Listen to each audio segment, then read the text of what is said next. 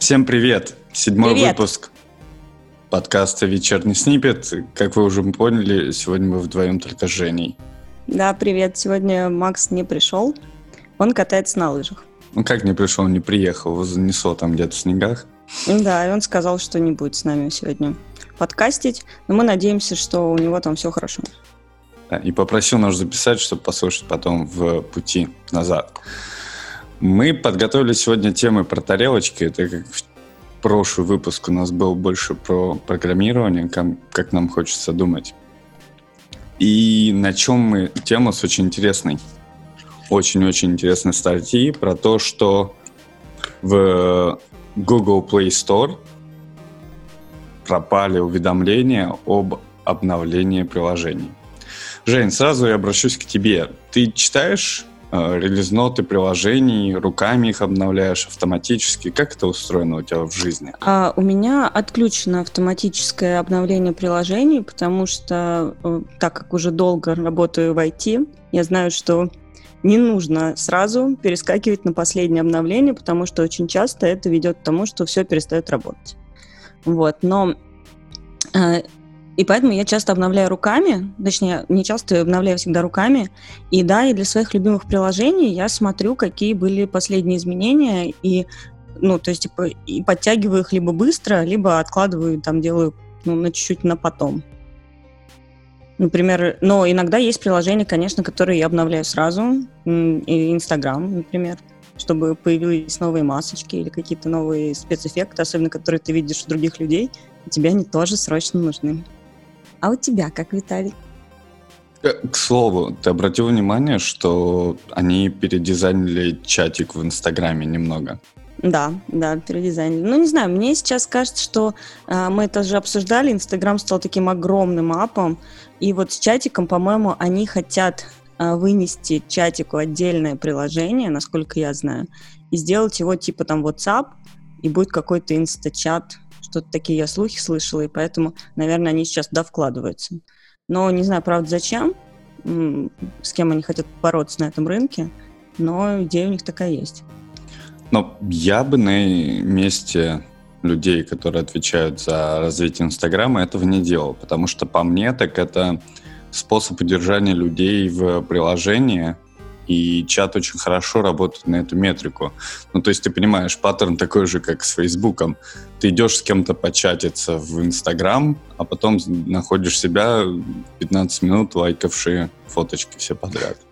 Ну и потом, мне кажется, anyway, им нужно сейчас его переделать в любом случае, выделять, не выделять в отдельный ап, но вот сейчас он довольно убогий, там, насколько я помню, там невозможно эдитить э, свои сообщения, невозможно, по-моему, реплаить на конкретные сообщения, то есть он такой сейчас очень-очень простой.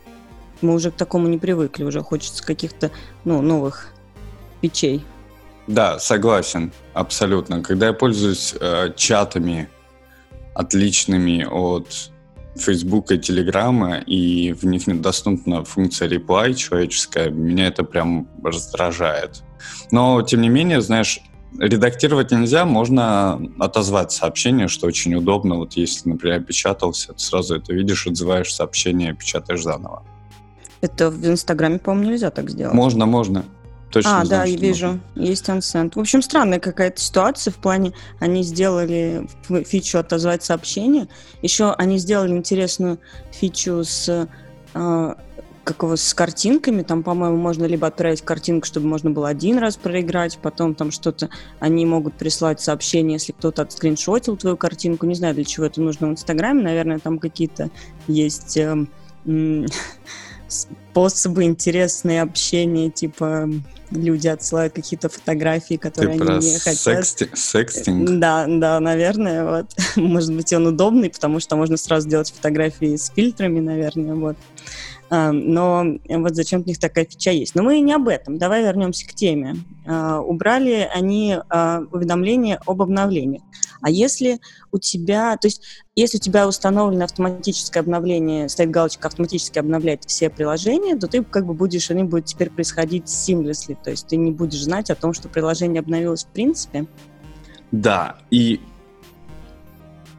и никогда об этом, в принципе, не узнаю. И ты знаешь, я нашел себя за тем, что в iOS я абсолютно не обращаю внимания на это. То есть я настроил все обновления автоматически. Знаешь, вот эта жизнь слишком коротка, чтобы обновлять приложение руками. Я давно не был в э, той ситуации, когда обновление приложения мне что-то ломало и портило как-то мои ежедневные сценарии использования. Поэтому я вот решился на столь кардинальный поступок и сделал все обновления автоматически. Но порой я захожу в э, App Store, посмотреть, что же обновилось, и почитать ченджлоги. И ты знаешь, ничего полезного я там не нахожу, но иногда мне это доставляет фан. Ну, то есть ты можешь прочитать какие-то очень прикольные штуки, например, Asana, Task Manager такой. А ребята время от времени а, публикуют, например, стихи или что-нибудь такое. То есть почитать прям одно удовольствие. Слушай, это прикольная тема, и мы тоже в какой-то момент на прошлой работе, у нас было приложение, и мы, когда его обновляли, а, поставляли те, которые апдейты будут в новом приложении, и у нас специальная команда маркетинга писала нам какой-нибудь веселый, э, веселый апдейт. Потому что, мне кажется, люди, люди читают, им нравится такой более personal подход, когда э, не просто сухо fix, э, performance improvements, а какой-нибудь там, типа, ой, мы сделали новую классную фичу, приходите все, попробуйте. Вот, это, это здорово. Мне, мне нравится этот подход. Да, ну, видишь, мне здесь интересно то, что у нас абсолютно противоположное видение этого процесса. То есть я за то, чтобы все обновления были непрозрачные и для меня решали эту проблему, а ты за то, чтобы контролировать этот процесс и самой нажимать эти кнопки. Но сейчас единственная проблема в том, что э, Apple уже спрятали кнопку обновлений в бок. То есть теперь, когда ты заходишь в App Store, раньше же это была правая крайняя нижняя кнопка, и там был updates. А теперь они туда поставили какую-то кнопку с аркадами или с какими-то играми, и теперь нужно заходить, нажимать потом на кнопочку с твоим аватаром, и потом заходить внутрь, и там уже будут твои обновления. Поэтому сейчас, конечно, это стало не очень удобно. Я думаю, что они тоже придут к тому, что у них будут все обновления происходить автоматически. Потому что первое время я думала, что у меня так и происходит, я не нашла эту кнопку после последнего выпуска iOS. И, и я думала, что теперь они перешли на такой план, а потом оказалось, что, что нет, и что я просто потеряла, потеряла место, откуда можно это делать. Вот я думаю, что они тоже к этому придут. Знаешь, если мы говорим про обновление, мне очень странно вот до сих пор. Ну, то есть я понимаю, что приложения, они весят достаточно много. Есть даже специальная настройка качать обновления только на Wi-Fi. Она есть и на iOS, uh-huh. и на Android. Мне непонятно, почему, например, а, приложения не обновляются патчами. Казалось бы, достаточно простая идея. Ничего не мешает нам э, ее реализовать. Да? Предположим, если даже этот патч как-то сломает мое приложение, я могу его выкачать заново. Там, это или, преду... или последующей версии. Абсолютно неважно, но с этой точки зрения, мне кажется, что избыточности э, тех данных, которые качаются каждый новый раз с новым обновлением приложения, бы просто не стало, и, и эта задача была бы решена намного проще. Что думаешь по этому поводу? Ты имеешь в виду, что мы каждый раз, когда, может быть, кто-то не знает, что когда мы каждый раз устанавливаем себе обновление на приложение, мы качаем не дельту как бы изменений, а мы качаем все приложение заново. Именно и, это, да. И Почему, мне кажется, так сделать нельзя? Потому что, э, во-первых, э, тебе нужно тогда будет хранить очень большой кусок как бы дельт между разными версиями. То есть тебе нужно будет тогда делать какие-то больше запросов, я должна буду ходить, говорить, вот у меня версия такая-то, и какие приехали патчи после нее, и там что-то, какую-то нужно будет хранить сложную версионность на серверах. Я думаю, что они просто идут по пути, э, типа, так, так проще. Но то, что мы качаем, конечно, огромные мегабайты, это действительно ну, э, странно и где-то обидно, особенно когда ты находишься в поездке, тебе нужно срочно, предположим, что-то обновить, и у тебя нет возможности подключиться к Wi-Fi, и ты, как бы, естественно, сидишь и ждешь. Вот. Но мне кажется, сделать это просто сложно. Э, нужно будет какой-то привести прям рефакторинг полный того, что как сейчас это происходит. То есть нужно будет что-то придумать новое. я думаю, что это не так просто. А откуда у меня возникла эта мысль? Потому что точно так же приезжают обновления всей операционной системы. Ну, немного не так, конечно, но тем не менее обновляются, как я понимаю, целиком компоненты. Потому что сколько весит обновление операционных систем мобильных, порой просто пугает. И ты знаешь, для iOS для меня вот революцией в обновлении операционной системы было то, когда iOS сам для себя, для своего обновления научился очищать место. Значит, как это было пошагово? А, сперва Apple научились не хранить все фотографии в памяти телефона. Они да, сказали... это была вот, революция. Да, ребята, у нас есть iCloud Storage, он стоит относительно недорого, даже касательно нашей памяти в телефоне, покупайте его, и тогда мы будем хранить вашу фотографию себя в Storage, причем мы будем это делать некоторыми умными алгоритмами, где мы будем оптимизировать ваше место и хранить только превьюшки всех фотографий и те фотографии, которые вам могут понадобиться именно сейчас. Я, можно сказать, доволен алгоритмом работы, он меня целиком устраивает. Ты, как я понял, тоже этим пользуешься, правильно? Да, да, я тоже этим пользуюсь. И для меня вообще странно, когда сейчас э, я знаю людей, которые не пользуются этим, вот, потому что им жалко платить 5 э, долларов в месяц для того, чтобы бэкапить свои данные. Да, и более того, это, это мой секрет того, что я всегда покупаю самую младшую по сториджу модель. Потому что я никогда не выбираю этот э, storage в связи с тем, что все мои фотографии в облаке. Вот, это был первый шаг. Второй шаг, а, который сделала компания Apple, они научились офлоудить а, приложение. Что это значит? Если ты долгое время не используешь приложение, а у тебя 10 экранов или 12 экранов полных приложений, как у меня, то эти приложения начинают выгружаться в облако. То есть помимо бинаря своего приложения, все данные, весь тот кэш данных и все то, что хранится локально у этого приложения, выгружается в облако. И фактически приложение перестает быть установлено на твоем телефоне, но если оно тебе понадобится, ты можешь его переустановить, его бинарь и все эти данные связанные, которые были с ним. То есть, по сути, э, приложение существует виртуально у тебя на телефоне. И это тоже позволяет сохранить огромное количество мест. Это был второй шаг.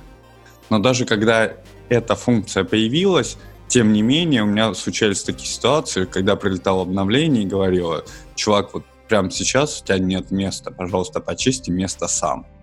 И меня это в, выводило в некоторое бешенство, потому что, ребят, у вас есть все сейчас для того, чтобы освободить это место. Выгрузите приложения хоть все. Если они вам мешают, оффлоад сделайте им, вот механизм, и установите обновление.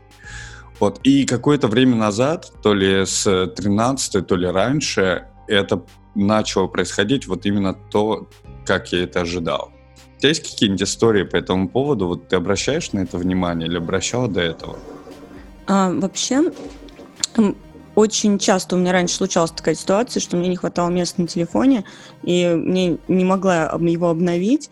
Меня это тоже бесило, но я, кстати, тот человек, который покупает э, телефон с максимальным количеством памяти сразу, потому что я все время боюсь, что на будущее мне ее будет недостаточно. Может быть, кстати, сейчас действительно уже нет в этом смысла большого.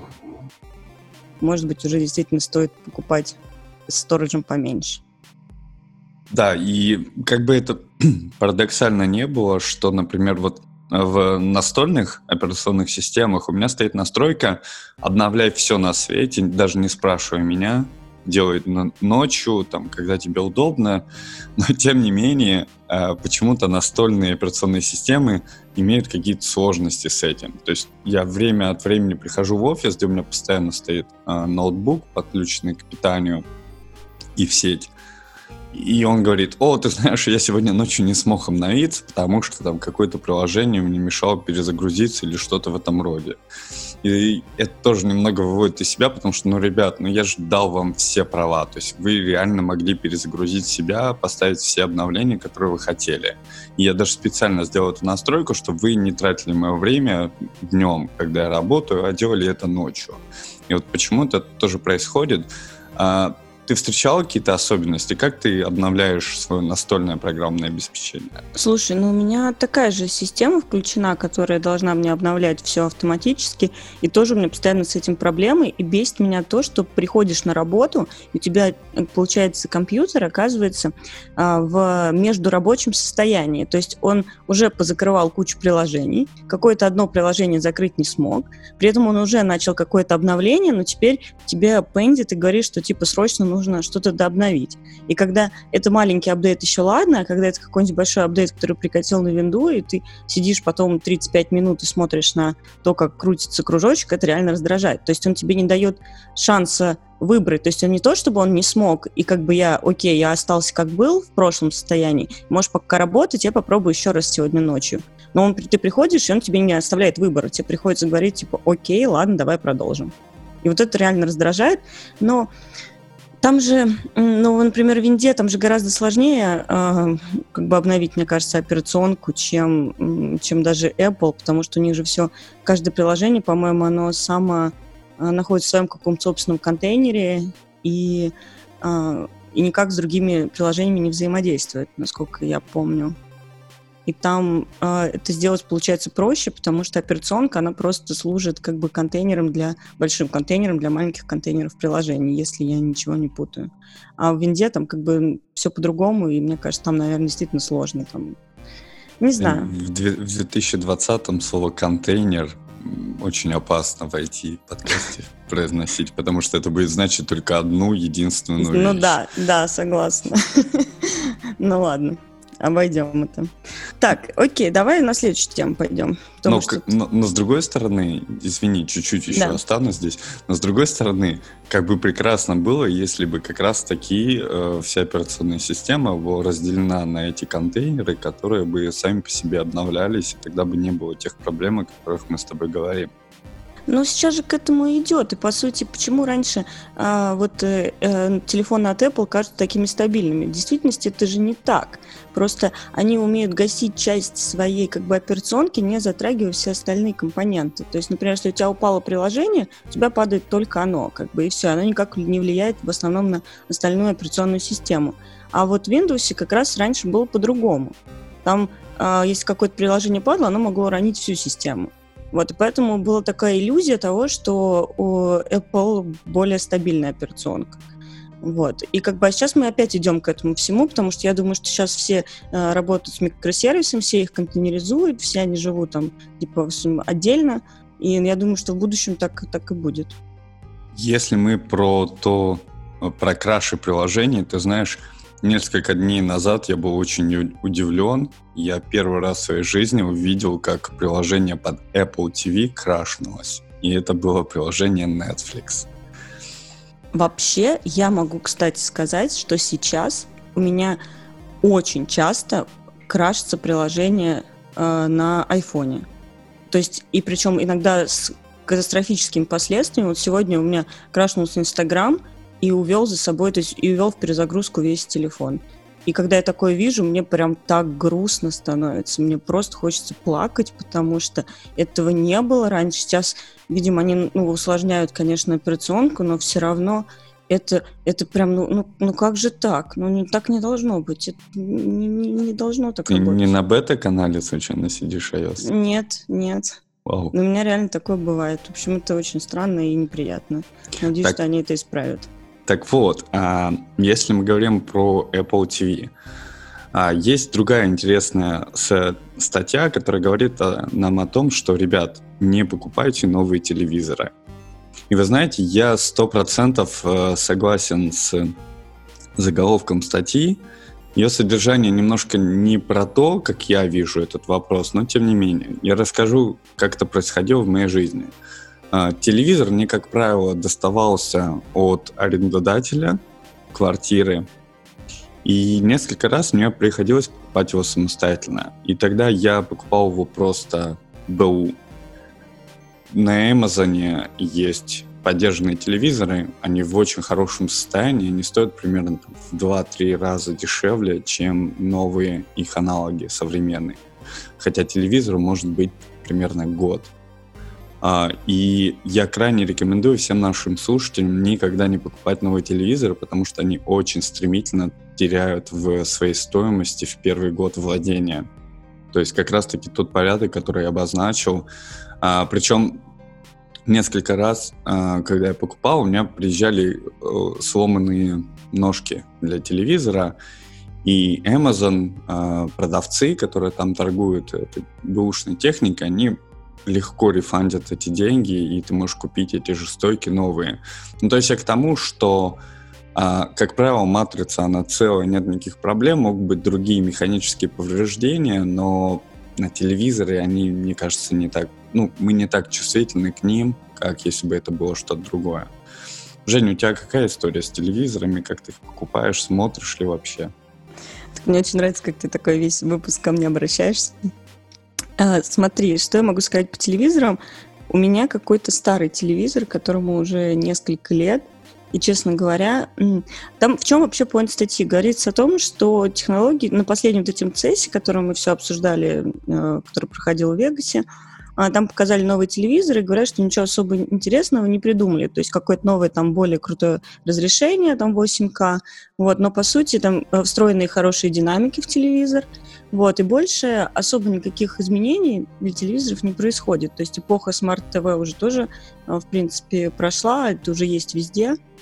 Вот. И, в принципе, я вообще э, на телевизоре смотрю только какие-то сериалы или YouTube. И мне кажется, что то разрешение, которое предоставляет тот же Netflix или YouTube, оно достаточно э, небольшое в основном своем.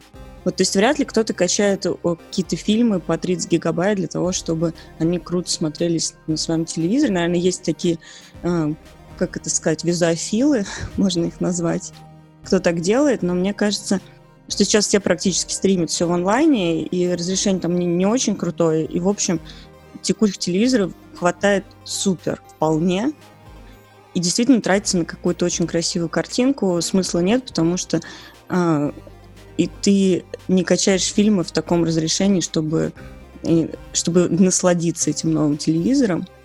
Вот, и при, а если ты смотришь просто обычный телевизор, то тут вообще никаких, эм, как бы можно использовать десятилетней давности, там никаких изменений нет. Но ну, а аудиосистема все равно все же пользуются выносным аудио. У тебя наверняка тоже отдельные колонки стоят к телевизорам. А, да, у меня колонки отдельные, но, если честно, я очень редко их включаю. То есть, если я понимаю, что вот в фильме прям достойное аудио, тогда я переключаюсь на внешние колонки. Если нет, меня вполне устраивает качество, которое я получаю с телевизора. Ну, мне кажется, что просто э, мы не так много, наверное, сейчас уже смотрим что-то с телевизора все-таки. То есть это какой-то, может быть, вечером одна серия какого-то сериала, и, в принципе, все. Не знаю, остальное время просто у меня даже дома нет. Mm. Ну, не знаю, когда его знаешь, смотреть. Да, и я, я расскажу про свои сценарии использования. Ты права абсолютно. Я в будни практически не смотрю телевизор, смотрю в выходные какие-то сериалы как правило. И ты знаешь, вот я счастливый, вот прям не побоюсь этого слова, счастливый обладатель Apple TV, потому что у каждого нового телевизора его производитель хочет воссоздать операционную систему. Тот самый Smart TV.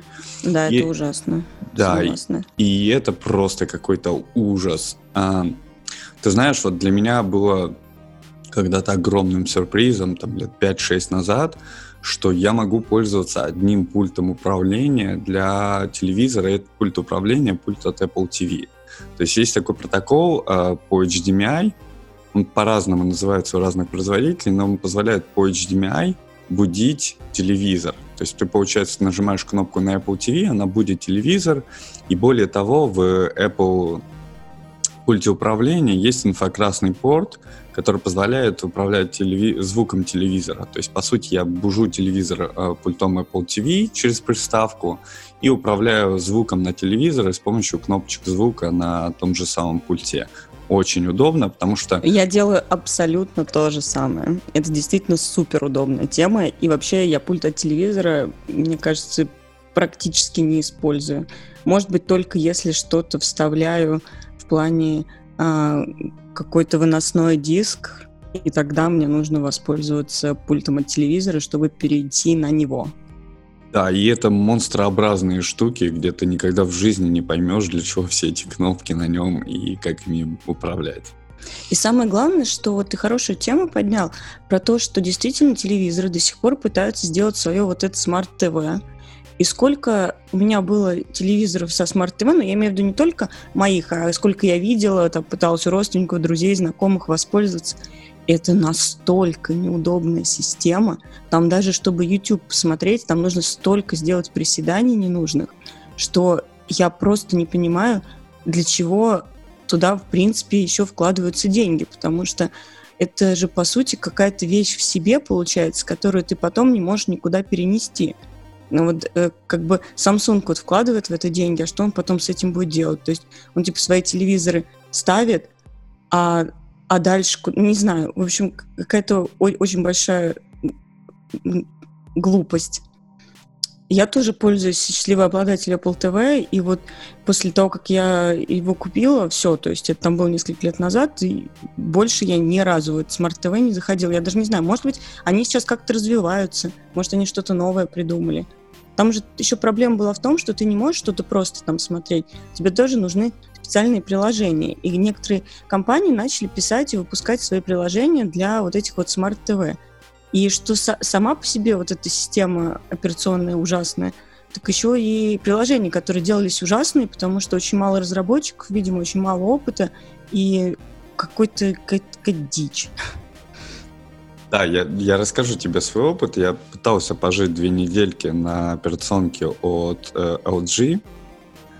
И знаешь, что меня больше всего выморозило. Зачем ты это решил сделать? Ну, посмотреть, что, как, как, как жизнь устроена в телевизорах. Вот, и знаешь, что было стоп-фактором для меня, это то, когда ты включаешь телевизор, и ты должен несколько минут подождать, пока все приложения обновятся. Потому что функция «обновляй меня во сне» была по умолчанию выключена. То есть, представляешь, ты покупаешь телевизор, ты включаешь его по кнопке с пульта, он говорит тебе, чувак, мне надо обновить приложение. Хочешь, хочешь? И ты здорово соглашаешься, и потом сидишь и э, ожидаешь, пока они будут обновлены. И эта функция была по умолчанию выключена, чтобы они автоматически когда-то ночью обновлялись. Я да, когда... и это да. ужасно.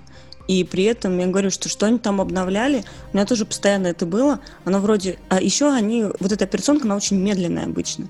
На самом по себе я не думаю, что она там тянет какие-то мегабайты, гигабайты изменений, просто она почему-то действительно очень медленно работала. То есть, ну, опять же, мне кажется, это вопрос того, что, что они в нее вкладывают. То есть там же, получается, если ты купил телевизор от Samsung, ты не можешь поставить в него операционку там от телевизора LG. То есть у них как бы получается вещь в себе э, без конкуренции. Поэтому у меня такое ощущение, что они особо не старались ее там сильно ускорить или сделать ее суперудобной а просто как бы сделали что-то. Что-то вот. Может быть, я говорю, может быть, сейчас что-то изменилось. То есть это последний раз я на это смотрела несколько лет назад. Может быть, в новых телевизорах или можно сейчас как-то обновить, и она станет чуть быстрее и удобнее, но это вопрос. Я уверен, что не поменялось ничего. Единственное, знаешь, что мне действительно кажется должно произойти, это Apple должны все-таки выпустить какой-нибудь донгл э, наподобие того, что делает Google и другие поставщики. То есть а, они сейчас в ценовой категории там 100 плюс долларов. Им надо ниже сотки выпустить какой-то девайс, потому что американский рынок, он просто насыщен э, донглами, которые ты суешь в HDMI порт, и вот получаешь весь этот experience, когда тебе не надо касаться операционной системы внутри телевизора с помощью этого донгла. Вот, и я думаю, что это то, как, как раз-таки, как решается эта проблема абсолютно у большинства людей. Потому что ты абсолютно права, а, операционная система, она не имеет больших поводов развиваться, хотя, в принципе, является конкурентным преимуществом для каждого из этих брендов, потому что технически телевизоры уже не так сильно отличаются друг от друга.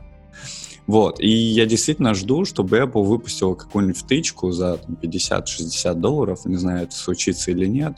Но это было, было клево, потому что распространение тогда и их решение было бы сильно больше, чем сейчас.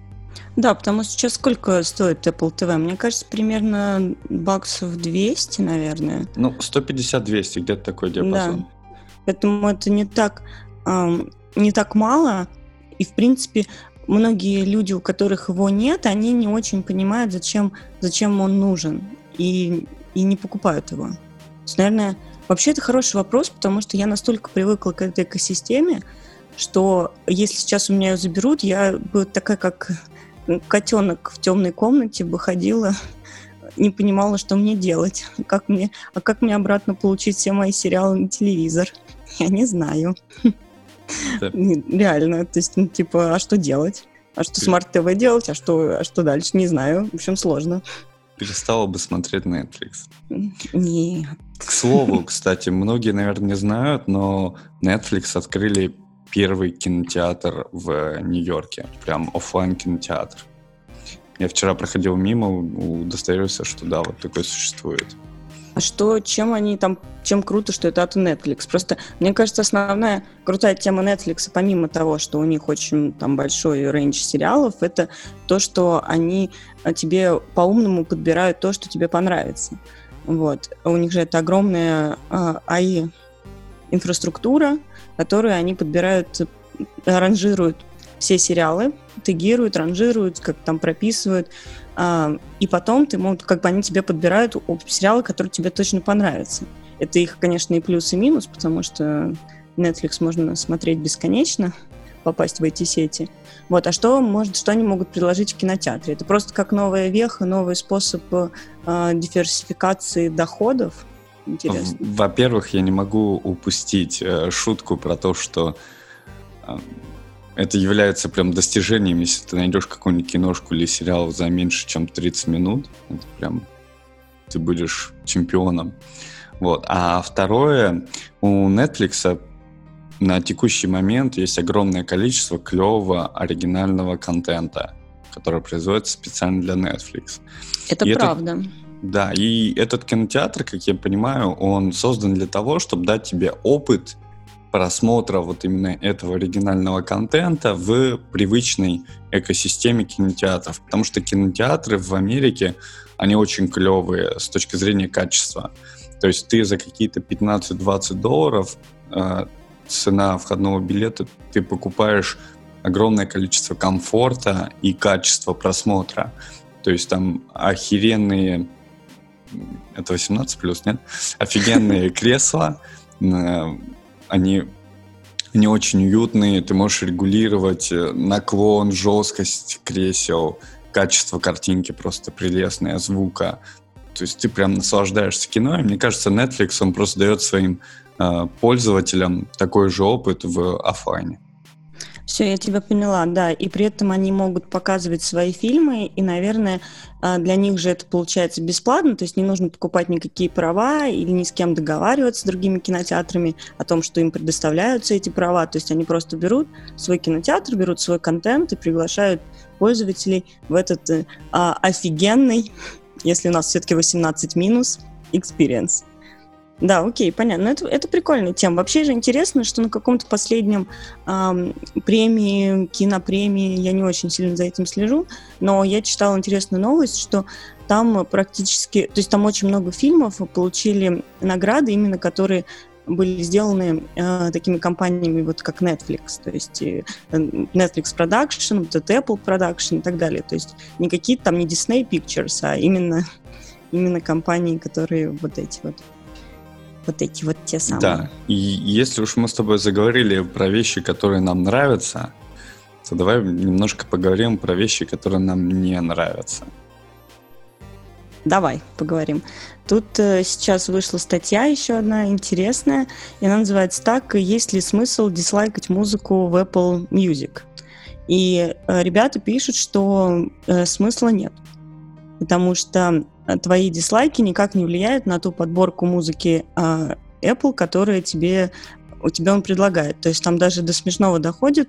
А, ребята пытаются по несколько раз там за полчаса дизлайкать одну песню, потом переходят в плейлист э, For You, ну, какие-то один из плейлистов, там, которые для тебя делает Apple, и, и эта песня играет там первая.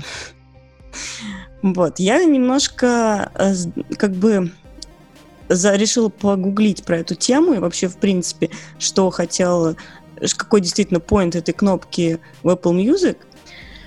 И я действительно не нашла, э, не нашла нигде описания, что же она должна делать.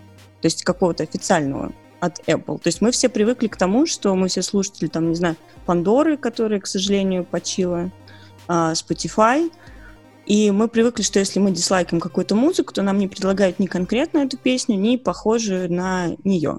По Жень, там подожди секундочку. Критериям. Я да. только вчера слушал Пандору, что с ней стало. Так она же, по-моему, закрывается скоро. Да, ее купил Sirius XM совсем недавно. Мне кажется, у нее все должно быть хорошо. Так, я сейчас это посмотрю. Да. Ну, Просто пока... они мне прислали сообщение, что типа мы закрываемся, и если вы хотите, вы должны перенести свои плейлисты куда-то, по-моему, Spotify. Может быть, э, это только для России? Я не знаю. Может быть, для России, но потому что... В России ее и так не было, то есть я там ее через VPN слушала. Окей, но тем не менее, Pandora была и есть тем сервисом, который для меня лучше всего подбирает музыку по одному треку. Ну, то есть ты говоришь, вот этот трек мне нравится, играй мне радиостанцию на его основе. И насколько я знаю, что они первые работали не над вкусами аудитории только лишь, как это делают все сервисы Spotify, Apple Music, но помимо этого они еще анализировали структуру трека.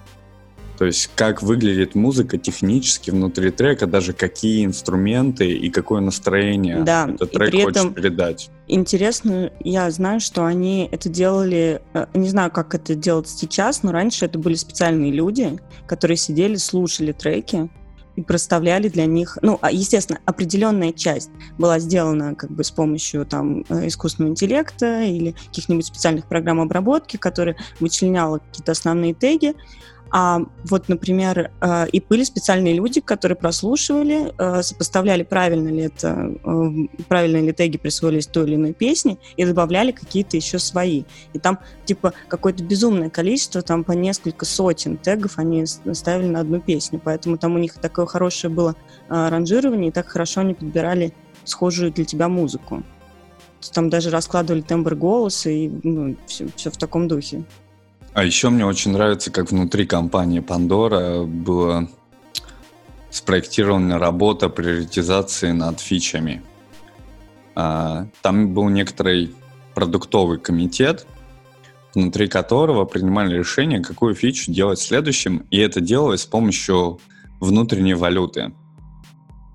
Условно, да, немножко по-другому, но мне кажется, так проще будет объяснить.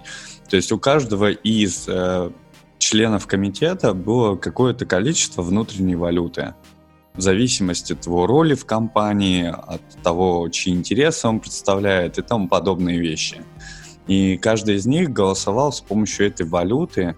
И тогда, в принципе, вопросы приоритизации, которые очень сложные, если вы хотите договориться, там группа лиц, больше даже двух человек, а, они решались очень просто. Потому что, ну, по сути, люди голосовали условными единицами, и в конце было понятно, что есть важнее, что нет. Вот, поэтому если кто-то из наших слушателей занимается приоритизацией фич в бэклоге и родмэпе, то я рекомендую почитать, как это было сделано у Пандоры, я кину ссылочку.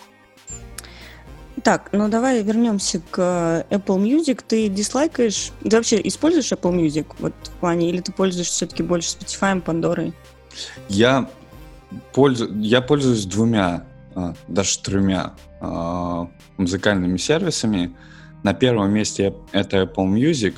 Apple Music у меня сценарий использования следующий. Я слушаю альбомы, которые мне нравятся, или исполнители, которые мне нравятся – Изредка слушаю станции по исполнителю, либо по песне.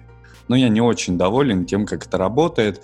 Помимо этого, я еще отслушиваю топ э, рекомендаций для меня, который называется «Новая музыка», как-то так. Да, Захожу я тоже, туда, кстати, слушаю, слушаю да. да. Потому что иногда бывают очень интересные штучки. Если... А иногда бывает полнейшая просто дичь, которую тебе предлагают, и я всегда сижу. Мне просто, мне чем нравилось в Пандоре, там тебе могли предложить какую-то песню, а внизу там было написано, что мы тебе предлагаем, потому что тебе понравилось вот это. И ты как бы понимал, откуда, э, ну, откуда ноги растут, и почему к тебе эта песня пришла. В Apple Music такого нет. Иногда он мне подсовывает такие безумные песни. Я просто слушаю, и я не понимаю, откуда, что же я такого, где я так нагрешила, что я такого послушала, что мне предлагают какой-нибудь а, последний альбом скриптонита там да. новый трек. Самое опасное это послушать какой-нибудь русскоязычный трек, потому что ты обмажешься потом на какое-то очень долгое время этими рекомендациями, я согласен. Но, знаешь, если мы возвращаемся И к... И вот, вот, топику, как раз имею в виду, что как раз в этот момент да, должна э, зарабатывать, как бы должна выполнять свою работу функция дизлайка, которая должна у тебя эту песню убрать. Ты такой, типа, блин, я согрешил, да, я послушал русский рэп, теперь мне предлагают только русский рэп в новой музыке, я этого больше не хочу, дизлайк. А он такой, тебе не нравится? Хорошо, но вот тебе еще такого же. Такое, что происходит? Зачем? Нет, мне не нравится. Еще раз. То есть э, и она действительно, по моему experience у, эта кнопка действительно не работает. Я, и... я, знаешь, я очень предвзято относился к Apple Music, когда я начал слушать э, этот сервис. То есть я сразу понял, что не стоит полагаться. Я лайкаю музыку только для одной большой, э, простой причины. У меня есть плейлист, играя мне то, что я залайкал за последний месяц. Подожди, такую можно штуку настроить? Да, можно сделать такой плейлист динамический, либо можно сделать плейлист, набери мне рандом на, на час времени там или на два, неважно сколько хочешь, э, той музыки, которую я пролайкал. Вот ради этого я ставлю лайки. Э, в рекомендациях Apple Music я не очень уверен. И поэтому я никогда не нажимал дизлайк. Я просто игнорировал. Вообще еще о, интересно, я почитала, я просто уже давно не втыкала свой телефон в компьютер, и у меня нет iTunes. Не знаю, до сих пор это существует, наверное, iTunes, да? Люди, может быть, им пользуются, как I- синхронизируют. iTunes уже, iTunes уже нет же. Да, но как-то ведь можно же синхронизировать там музыку свою с э, компьютером, с компьютера, с телефоном, что-нибудь закачивать, я не знаю. iTunes уже нет совсем, нет? Что-то да, на... да, как бренд он убит. Э, сейчас iPhone можно синхронизировать, но это встроено в Finder. Они поделили на приложение Music, Podcasts, TV и вот синхронизацию с iPhone унесли в Finder. То есть он монтируется как будто бы диск. Но все, все, весь внешний вид такой же, как был в iTunes, естественно, все эти синхронизации, mm-hmm. но тем не менее это переехало в Finder. А, да, смотри-ка, он settle down. Просто я тоже здесь в этой части э, уехала. Ну, то есть он, он не мертв, его что-то заменило. Что, да, да. Просто я почему почитала, потому что ребята пишут, что вообще эти лайки и дизлайки, которые мы ставим, они скорее влияют не на выборку музыки, которая нам будет дана, а это скорее э, star рейтинг, который, вот помнишь, раньше можно было ставить песенкам от одной до пяти звездочек. Вот, а потом можно было, например, открыть iTunes. Ну, вот так раньше я работала с ним, потому что раньше, я помню, старые прекрасные времена, когда ты качал песни где-нибудь в интернетах, вот, с, потом их все закачивал на телефон, и так как э, ты качал себе какое-то безумное количество треков для того, чтобы тебе было что послушать, потом ты их слушал, проставлял звездочки, а дальше я заходила в iTunes и выбирала все те песни, которым я проставила 5 звездочек, и дальше, получается, все остальные удаляла. Ну, или их там куда-то выносила. При, признайся честно, у тебя было что-то в промежутке между одной и пятью звездочками? Вот, вот. И я хочу сказать как раз про это, что, скорее всего, они убрали эти вот эти вот... И ребята пишут, что вот этой программе новой, которая заменила iTunes Music, ты можешь эм, выбрать, опять же, все эти песни, которые ты полайкал или подизлайкал, то есть у них там появляется справа какой-то тег, там вот это сердечко перечеркнуто или сердечко. Вот, и то есть это, скорее всего, аналог именно вот этих вот звездочек. Ну, потому что, э, ну, только не 1, 2, 3, 4, 5, которые бесполезные 2, 3, 4, а просто они оставили как бы одну звездочку и 5. И вот, типа, что это вообще никак не влияет на то, какую они тебе музыку подбирают. То есть это только ты сам можешь самостоятельно как-то пометить песни, которые тебе нравятся или не нравятся, не для себя. На будущее. Вот теперь я узнала благодаря тебе, что есть возможность после этого создать из этого плейлист.